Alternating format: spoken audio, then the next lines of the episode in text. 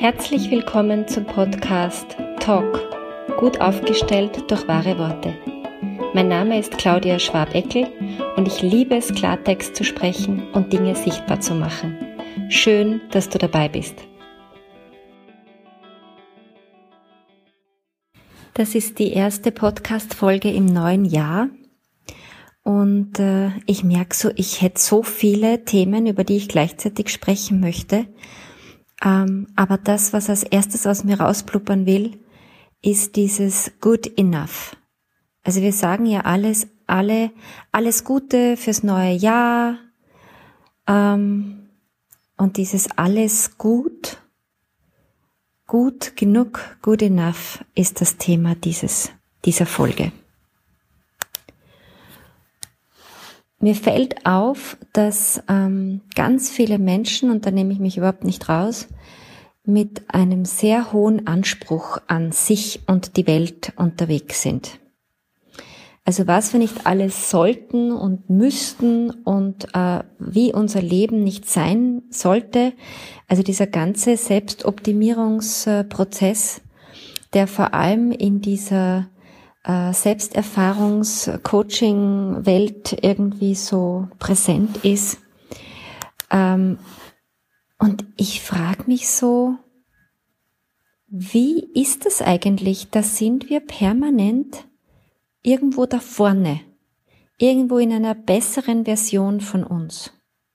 Oder wir sind hinten und bewerten das, was noch nicht so gut läuft.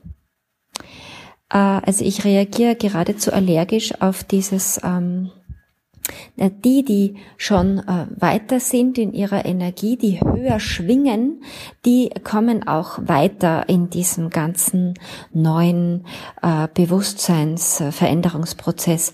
Da kriege ich eine richtige Wut. Weil ich mir denke, was ist das bitte für ein Hochmut, wenn man sowas sagt?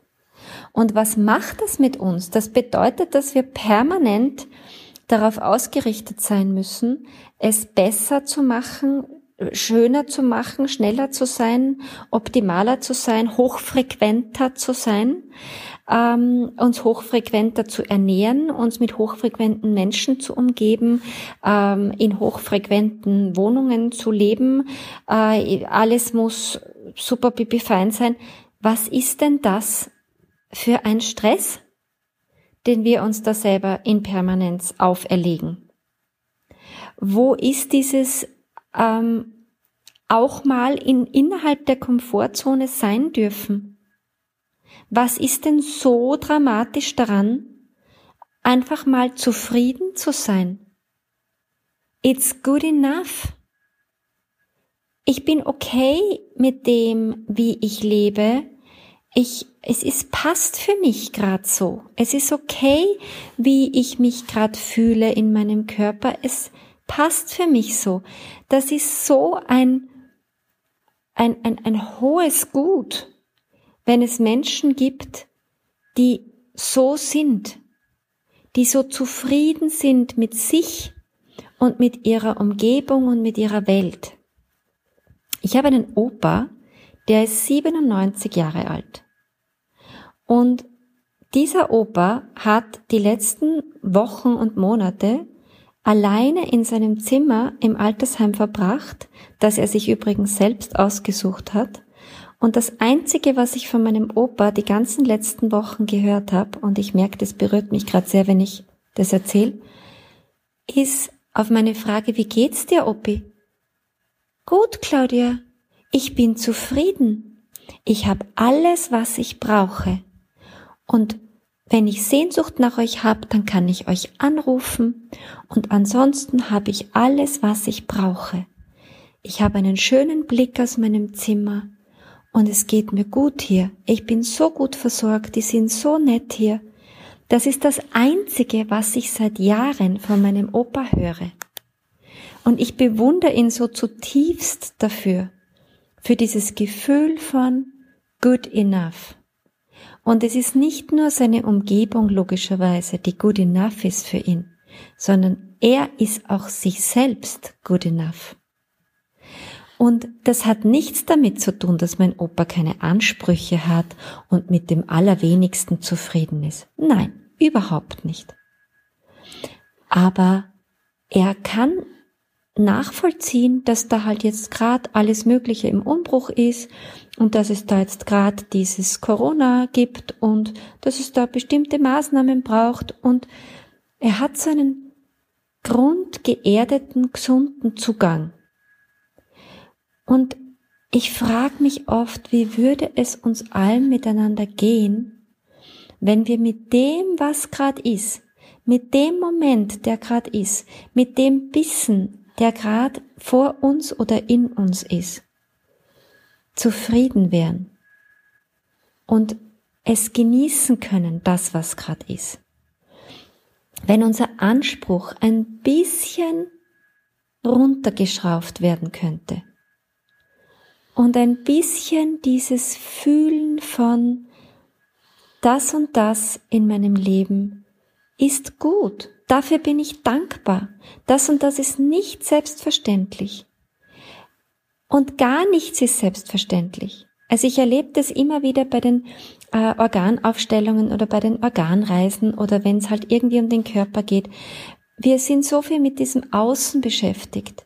Und in dem Moment, wo ich mit diesem Ritual beginne, wo man sich einfach auch mal bedankt beim Herzen, dass es schlägt, beim Magen, dass er verdaut, beim Darm, dass er verdaut, bei der Haut, dass sie uns so gut schützt nach außen hin, bei unserem Gehirn, dass es so toll arbeitet, bei unserer Nase, dass sie so toll riecht, bei unseren Augen, dass sie so toll sehen, auch wenn vielleicht, so wie bei mir, die Sehstärke ein bisschen nachlässt. Aber diese Dankbarkeit zu haben für die Dinge, die scheinbar so selbstverständlich sind, wenn wir das mehr kultivieren könnten, dann haben wir auch an uns selbst nicht diesen furchtbaren, pushenden, anstrengenden Anspruch.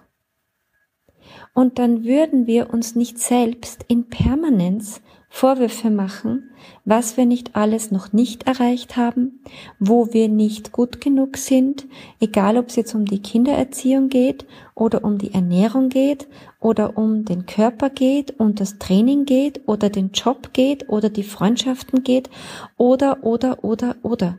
Es ist dermaßen anstrengend, was wir von uns die ganze Zeit erwarten, und wie wir dann, obwohl wir uns eh so bemühen, auch noch garstig sind zu uns, indem wir noch immer weiter pushen.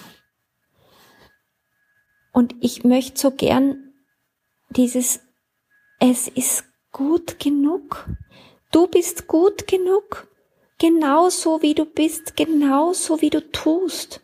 Du gibst dein Bestes. Wir geben alle unser Bestes. Und damit meine ich nicht, dass wir die Wünsche und Träume und Sehnsüchte, die wir uns in uns haben, äh, vernachlässigen sollen und uns aufs Sofa knallen sollen und alle Viere von uns strecken sollen, Chips futternd und Netflix schauend. Nein, davon spreche ich nicht. Aber mit diesem Gefühl von weniger, wozu uns das Leben ja geradezu in die Knie zwingt, die ganzen letzten Monate, das ganze letzte Jahr, mal zu schauen, und was daran ist gut.